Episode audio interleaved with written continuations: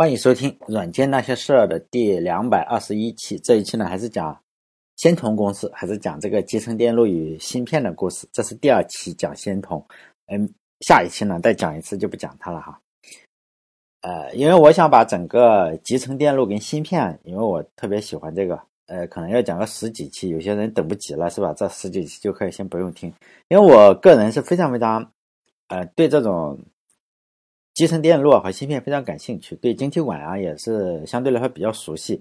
我说的熟悉啊，并不是吹牛，我自己是呃收集这个常用的晶体管，我收集了三四十种。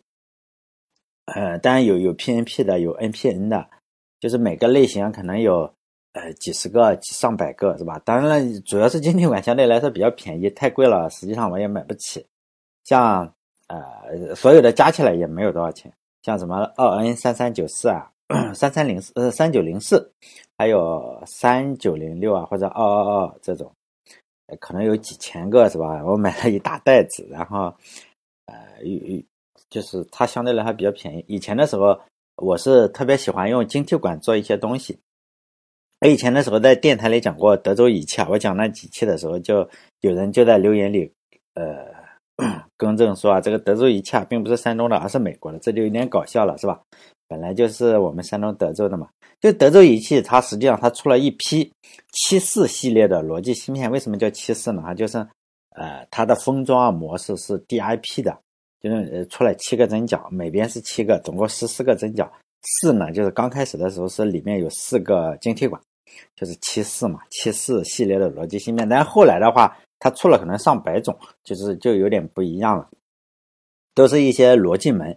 但现在很多的公司都有了，不只是呃不只是 TI，还有什么东芝啊，也有中国的一些公司都有都有这个七四的芯片，逻辑门的芯片。我当年是有个爱好，就是看着这些逻辑门电路，然后啊用晶体管，呃用各种各样的晶体管，就在面包板上插出一个跟它一模一样的逻辑芯片出来，就是实现的功能是一样，因为整个的逻辑芯片相对来说比较简单。因为我上大学的时候是呃，我经常做这件事情，为什么呢？就是那时候我上大学的时候，手机是不能上网的，因为那时候手机是没有这个 WiFi，WiFi，呃，这个就是另外一个故事了哈。WiFi 大家可能不知道，WiFi 在二零零几年的时候是被禁止的，为什么呢？因为中国要强推自己的标准，你只要是装了 WiFi 的话，手机就不能卖。不能，是因此你只能买水货，就这个样子。中国就是特别的，呃，那时候推另外一个标准，并不是说怎么这个无线路由器这个标准啊，就是手机上是不能有的。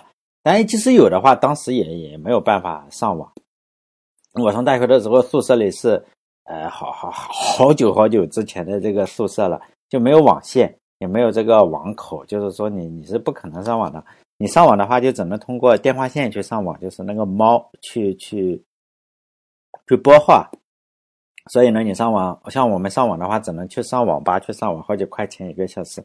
所以那时候是有大量的时间，我们要么看小说呀，要么下象棋，要么下四国军棋。哎，这种就是说四国军棋要五个人嘛，还要有个裁判。哎，正好一个宿舍里差不多哈，正好。然后我有个同学还我记得特别无聊，他玩实况足球，然后我也玩实况足球。他用实况足球里的人啊，就是现实中你你这个球员怎么去呃踢球啊？比如说呃贝汉姆进了一个球是吧？他就能够在实况足球里用那个动作给你模拟出来。大部分搞的是比较神似，因为当时是没有上网，那个学生啊，你这个有大量的时间，所以呢你就呃一定要找一个什么东西。有的人就下象棋嘛，就对着那种买个棋谱，然后棋谱的书一一局一局的在那里摆摆下象棋。就我当年的爱好，就是在面包板上去实现这个七四芯片的这个逻辑门，它的各种的芯片嘛，逻辑芯片，这个爱好就非常杀时间，有可能要搞一两天或者一下午。因为我相信跟我同时代上大学的人，就是两千年左右上大学的人，应该都有不同的爱好。有的人喜欢读小说，是吧？就是说你一定要有个爱好来来把这个时间浪费掉，因为可以想一下，就是没有网。呃，要想象一下，比如说现在突然一天让你不能上网，一天顶多上四节课嘛，大部分时间是两节课，你总不能天天发呆嘛，是吧？所以呢，你一定要找个时间，尤其是手机不能上网，电脑你得玩玩游戏可以是吧？现在当然不用了，因为现在大家都有手机，又都能上网，对我们那时候买个电脑相当困难了，特别贵，而且也买不起，是吧？所以我我玩这个，就是大家只能玩玩，像我的话玩玩逻辑芯片啊，然后玩玩游戏，踢踢球，看看小说，就这样，大家都这样玩。当然也并不是说，呃，现在为什么现在有手机了？当然也是个好事，也是个坏事，是吧？因为你有手机的话，大部分人就玩玩手机就算了。当年是又穷又无聊，这是一个不花钱的、不怎么太花钱的爱好，就是我就不停的拿这个面包板。然后把整个的逻辑芯片实现出来，可能实现了几十种，我猜啊是几十种。那时候经常随便找一个来，然后看看它的规则，然后就实现出来，是吧？所以呢，我对这个晶体管，哎，还有去查书，是吧？然后对晶体管的这段历史相当熟悉，对这个晶体管去如何实现这个它的逻辑码呀，也也比较熟悉。所以呢。这段时间就是讲的比较多一些啊，有有些人就觉得，哎呀，为什么讲这么麻烦的事情？那上一期就讲到仙童半导体事情了，就这一期呢还继续说这个公司，仙童仙童啊半导体，如果有人不知道的话，就是它真的特别出名，哎，最出名的公司。你如果这个公司都不知道的话，说明你对这个 IT 历史实在是不太了解。就仙童公司成立以后，公司很快的扩张嘛，然后他就。成了仅次于德州仪器的第二大公司。德州仪器我已经讲过了。这个呢，还有一个第三大的公司是摩托罗拉公司。当时这三家公司啊，被称为半导体界的三驾马车。摩托罗拉公司的话是在美国亚利桑那州成立的嘛。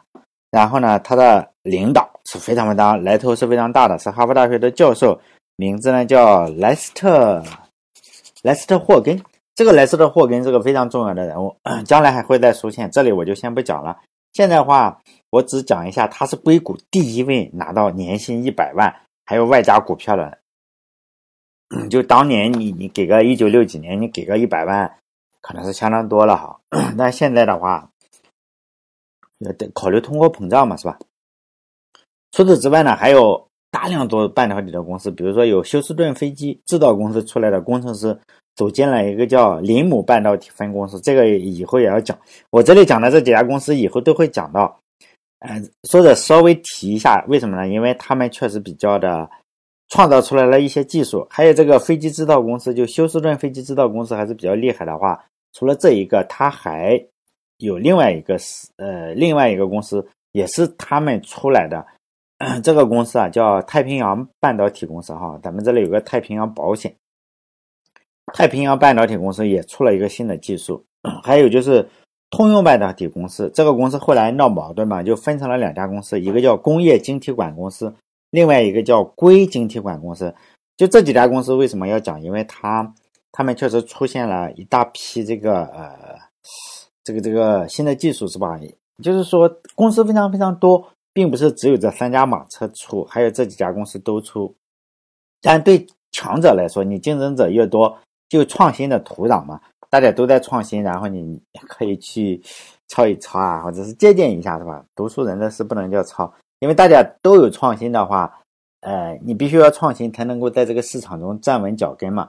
也正是因为这些公司都在创新的话，当年的晶体管就是说进化的也特别快，这当然也是个好事哈。站在用户的角度来讲，你们越竞争肯定是越好，是吧？但了，还是这三驾马车是最厉害的。上一期我讲了嘛，就是说新成立的这个仙童半导体公司的投资人呢是 IBM 最大的股东，他的名字叫费尔柴尔德。上一期讲了，当时 IBM 嘛正在给美国空军设计计算机，因为计算机在空军用啊，放在飞机上的，你太大了肯定是不行，你你整个那么大的是吧？肯定是不行，不能装在飞机上。当时呢，德州仪器的这个晶体管就是被 IBM 然后淘汰掉了。这个时候我们可以看出关系的重要性。看来这个国外也讲关系，包括微软的时候也会也要讲关系，因为他投资的是 IBM 最大股东。他当时啊，这个这个菲尔柴尔德嘛，就就跟这个呃，当时 IBM 的 CEO 叫个小沃森说：“这个公司是我投资的，是吧？我在仙童投资了一百万。”希望你给这个年轻人一些机会嘛，是吧？话都说到这个份上了，然后 IBM 就给了仙童一个机会，就采购了一百个晶体管，这一百个晶体管就是 NPN 型的。但这换言再再再说个题外话，如果大家呃 喜欢就是说玩计算机这个话，买晶体管主要是买两种，一个是 NPN 型，一个是 PNP 型。就 NPN 型的晶体管啊，是 在计算机这个行业中是多于这个 PNP 型的。你大部分我们玩的话，就是 NPN 比较多。如果大家你去呃这个电子市场的话，你买人家问你哎买什么东西啊？你就是买这个 NPN 型的是吧？按照九比一买，或者是九点五比零点五买，很少的情况下是用的这个 PNP 型的。呃，用到这个 PNP 型的机会是比较少，当然也有哈，就比较少。当时一个晶体管的价格是一百五十美元，但是现在的价格便宜多了，是吧？看你买的质量怎么样，这个也讲质量。这个一百一百个呢，是他们第一笔订单。有了订单以后，这八个哥们就是说，建公司嘛，分工明确，是吧？有人做这个，有人做那个。其中摩尔，我看他的采访了，呃，其他人不知道做什么。摩尔是做的什么？建造熔炉。他采访中说过，因为他很出名，他说他要把这个硅呀提取出来。从这个石英里啊，然后沙子里是吧？把这个硅提纯出来的这个炉子是他做的，不简单。他讲的不简单。其他的八个人到底做什么就不知道了。其他七个人不知道是什么，我也没查到这个资料。不过呢，摩尔是做这个炉子，因为他他亲口讲过，呃，他们用了半年时间就把整个流程跑通了，然后造出来了一百个晶体管，然后就交到了 IBM 的手中。这是他们开张的第一单。诺伊斯呢，终生啊都保留着 IBM 当年开给他的支票的这个存根啊，因为对他来说这个意义实在是太重大了，是吧？后来 IBM 呃，就是说没有再给仙童的这个订单，IBM 当然也尝到了甜头嘛，发现了晶体管的甜头，就本来呃人嘛都要这个样子是吧？有钱不赚就是王八蛋嘛。然后 IBM 发现晶体管这么好是吧？然后就成立了自己的分公司，然后专门生产晶体管。你自己造了肯定是，是吧？有钱自己先赚起来，干嘛要给这个仙童啊？是吧？即使他是大股东的话，也不如自己赚了，是吧？因此他造了自己的晶体管的这个分公司。因此呢，呃，IBM 跟这个仙童的合作，就买了一百个晶体管，花了一万多美金。因为当时的话，晶体呃电子管是只能用八十个小时。晶体管这个东西啊，就跟玻璃一样，你你你搞不好用多少年，反正十年也是它。比如说我们安上了玻璃，三十年也是它。你如果点子比较背是吧？被一个小朋友一一脚踢上来，可能就用两天，一一下午，反正它不会坏，就用十年问题不大。当年 就是这样去宣传的，反正你你就是玻璃嘛是吧？随便用。在 IBM 给了那。一百个晶体管的过程中啊，在做一百个晶体管的过程中，仙童就发展出了自己的技术。因为当时啊，只有德州仪器有自己的硅管，大家都用折管。然后呢，他是用硅管。诺伊斯啊，觉得他们也造硅管，并且呢，他们不仅能造出呃硅管是吧？而且他觉得他肯定比德州仪器造的更好的硅管。实际上可能是造的比德州仪器好吧。但是德州仪器肯定不这样认为，是吧？当时德州仪器使用的技术叫台式方案，我翻译的啊，我不知道是不是叫台式方，反正是台子的意思。台式方案用这种方法的话，应该是台式方案。它是它的比喻是像做汉堡包一样，然后半导体啊就是按照这个正然后负，就是就是 P N P 这种方式啊，一层一层的融到一块呃绝缘的芯片上。就每个涂层上面，它还都涂了一层感光的化学物质。这怎么弄啊？实际上我也没看懂，是吧？那个书上都是讲的，讲了好几页，但我实际上没看懂。他说怎么去拍照片，然后用什么光去俯视它、腐蚀它，哎，就光刻嘛，那个意思啊。反正这种方法是德州仪器在用，诺伊斯的仙童用的是平面加工法，但我觉得也差不多哈。我也他那个书上也讲了好多，他是说呢，先将硅晶。硅晶块，然后切割成片，然后打磨，打磨之后啊，然后再扩散，然后也有这个照相，也有这个蚀刻这个技术，就跟看起来跟德州仪器差不多哈，但是它的名字叫呃叫平面加工法，那种叫台式加工法，感觉的意思好像是一个垂直加工，一个是横向加工的意思。它呢就是说这个技术啊，就是说。诺伊斯的仙，呃，诺伊斯的仙童啊，他们说他这个技术很好。那个德州仪器肯定说他们的好是吧？他们都是能够在这个一片硅片上造出成百上千个硅管，然后呢，再带上一些眼神比较好、啊心灵手巧的这个女工啊，就在显微镜的面前，然后用镊子，然后夹着这个铜线，然后当时是是是要用镊子夹铜线的，然后最终啊要连接起来是用这个手工去做的，还是没有没有那么精密的仪器。就用显微镜，然后用个镊子，然后就可以把它封装起来，然后再封装成独立的单元，然后卖出去，就这样。当然，我也不会造晶体管，是吧？可能是按我看他采访还有书上，大家随便搜这个膜，你搜到 YouTube 里全全是他采访，很多诺伊斯也有很多采访。呃，其实这些采访我都看过，但是你说让我具体找哪一期，我我也不知道。反正大概就是说，我做这个电台，我没有完全去查，有很多人特别想知道哪个资料，就是吧，整上 YouTube，你没事，你吃饭的时候你就开着当背景音乐看嘛，哎，也不用真正的用心去看，你就看到哎听一耳朵是吧？但是英语要越听越好，你如果完全听不懂英语的话，就是先学英语是吧？先学英语，对对对，这个呃获取知识，我认为是有很大的好处。啊，我个人觉得我英语相对比较好一点啊，但也也不能也不能这么说，尤其是面对你不固定的什么人，人家也许就出生在美国，是不是？但我英语是出生在中国的，相对比较好的，因为我四六级啊，包括什么 GRE 我都考过了。呃，当年的时候闲得无聊是吧，就考这些东西。研究生我我都是能考一百分满分的话，我都能考到九十这个样子，九十三分这样。因此呢，他就，呃，我都是听力比较好哈。这吹牛了，大家不相信就吹牛了，就是。就仙童的话，它是靠体积小，然后呢，在外加质量非常好，然后就得到了美国的青睐。然后呢，他的意思是说，他放在导弹上，导弹也要飞嘛，你放一个十斤的晶体管肯定不行嘛。然后它是一批晶体管，然后放在导弹上，然后仙童的。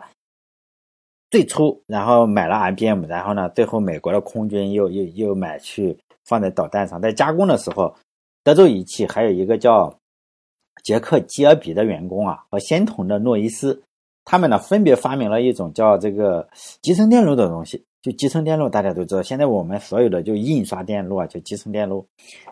呃，之所以叫同时发明呢，是因为这两家公司为这个官司，为这个专利打了好久的官司，最后法官也很无奈嘛。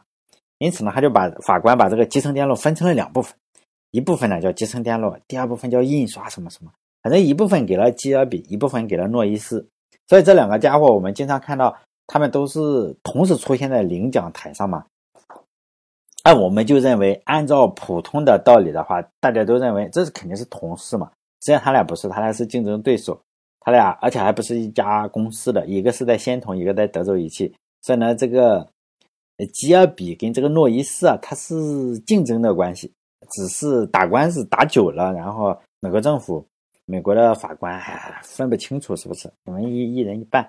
但后来他们两个都获得了诺贝尔物理学奖，好像是两千年左右吧，我上大学的时候才获。因为诺贝尔奖你很难说，除了像胰岛素啊这种，就是今年搞出来，明年获，其他的都要获得很长很长很长的时间才给你这个奖项。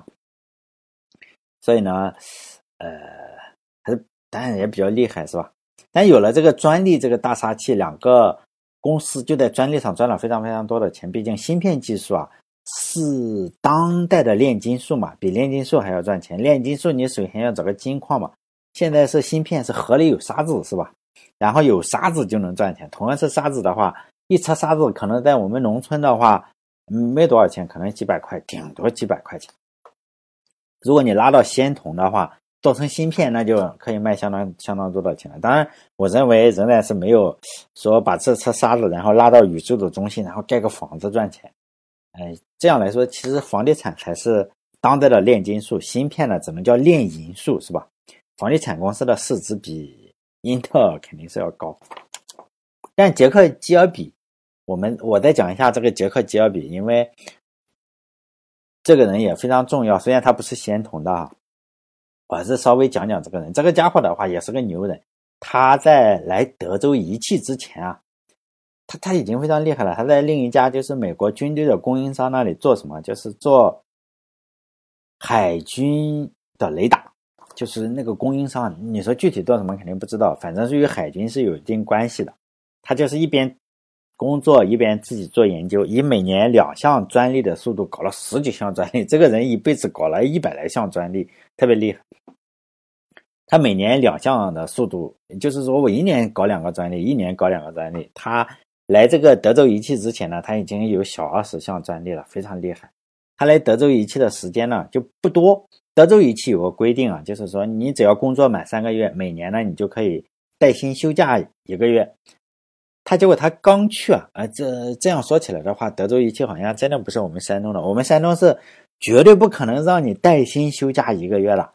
不九九六已经是很好的公司了，因此呢，他刚去，他刚去呢，人家就休假了。那一个月就是说德州仪器咱们放假，因此呢，那一个月的时间，他只有他自己一个人，什么事也没有。大家可以去搜这个杰杰克吉尔比哈，也他也接受采访也比较多。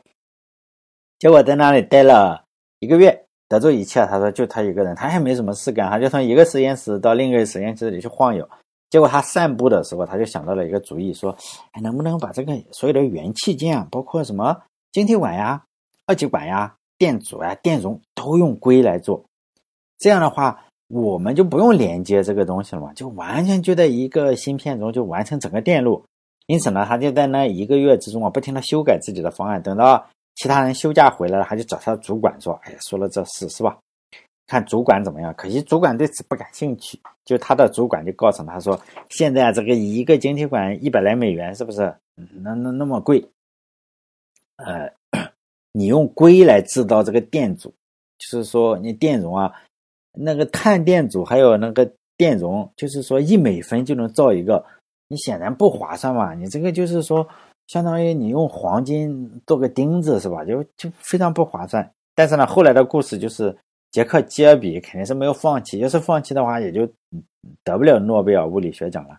但这个人呢，英文名字叫杰克 b 比，哎，大概是这样读是吧？他学计算机的，我们肯定都知道有个东西叫触发器，有个东西叫 J.K. 触发器，就是说 J.K. Flip Flop，就是说那个触发器就是以他的名字来命名的。当我们看到 J.K. 的话，呃，这个触发器就以他的名字纪念他嘛，纪念他，然后命名的。所以呢，杰克吉尔比也是跟我们日常生活也是跟计算机系的日常生活也是非常的接近的。在我们书中有他，可能大家不知道，一看 J.K. 搞不清楚为什么叫 J.K. 处发器，实际上就是他名字的首字母了。哎，我 处罚器这个事情，就是说除了这个电台，我还做一个视频，我打算做一个视频，我打算从晶体管。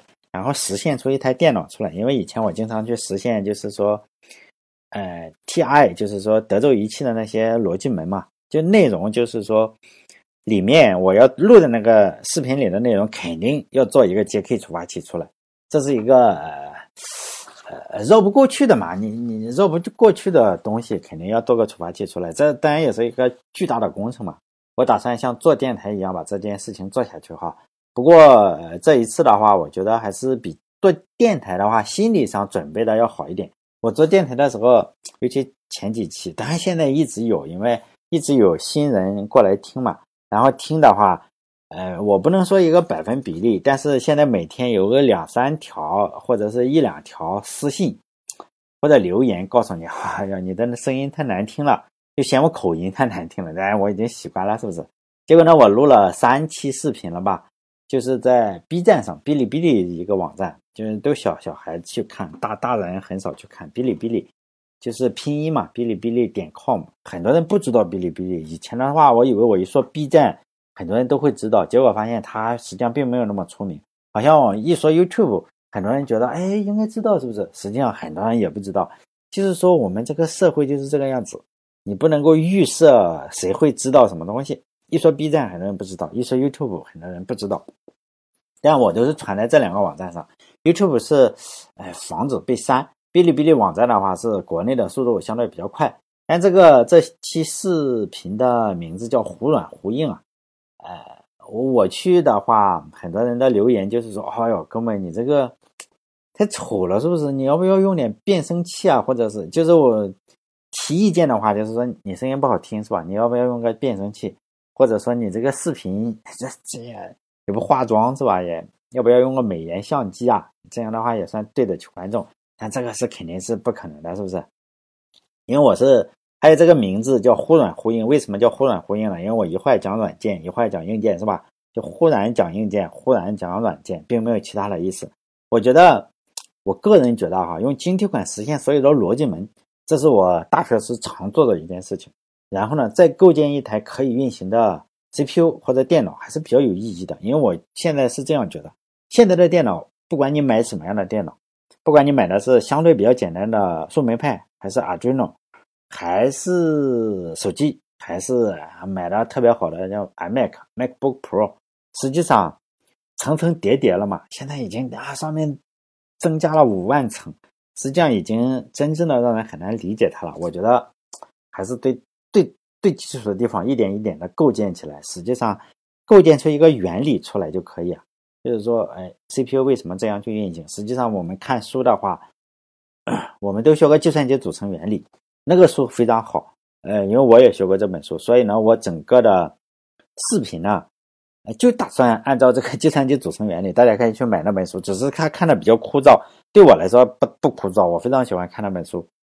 我就打算按照计算机组成原理上的东西啊，一点一点的构建起来。也许对我自己哈，对别人也许有意义，对我自己或者是家的小孩是吧？我为什么也不用嗯变音器啊，也不用这个美颜相机呢？因为起码我家的小朋友从来没有说过我的声音难听。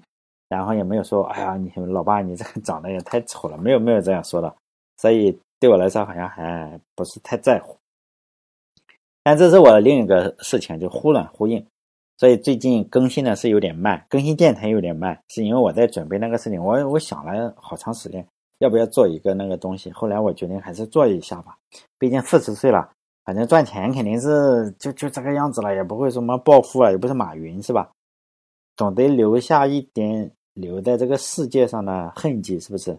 当一只鸟飞过天空的时候，你也得叫两声嘛。后来再来说一下摩尔定律，它呢，它是预测什么？它预测一个芯片中的呃晶体管每每每二十四个月啊就会翻一翻。后来发现，哎，这个预测还是有点太保守了，然后他就改成了十八个月。晶体管被发明以后啊，只用了五年的时间，时间就超过了整个的单个晶体管市场。因为当时最开始的大家都一个一个晶体管卖，反正现在我们也可以买到啊，实际上相对比较难了。现在呢，大家都嗯，包括什么功放呀，都是用好的这个集成集成电路，大家都不会再用芯片去做了。因此，那个那个年代都已经是了，五年的时间就超过了单个晶体管市场，大家都喜欢用什么集成电路来代替晶体管，好像我们买一个，呃。功放都是这样，现在的功放、功率放大器都是现成的。你问一个做功放的，呃，这个硬件工程师，他不知他不理解什么原理，他只会我知道放上就可以，就这个样子。为什么呢？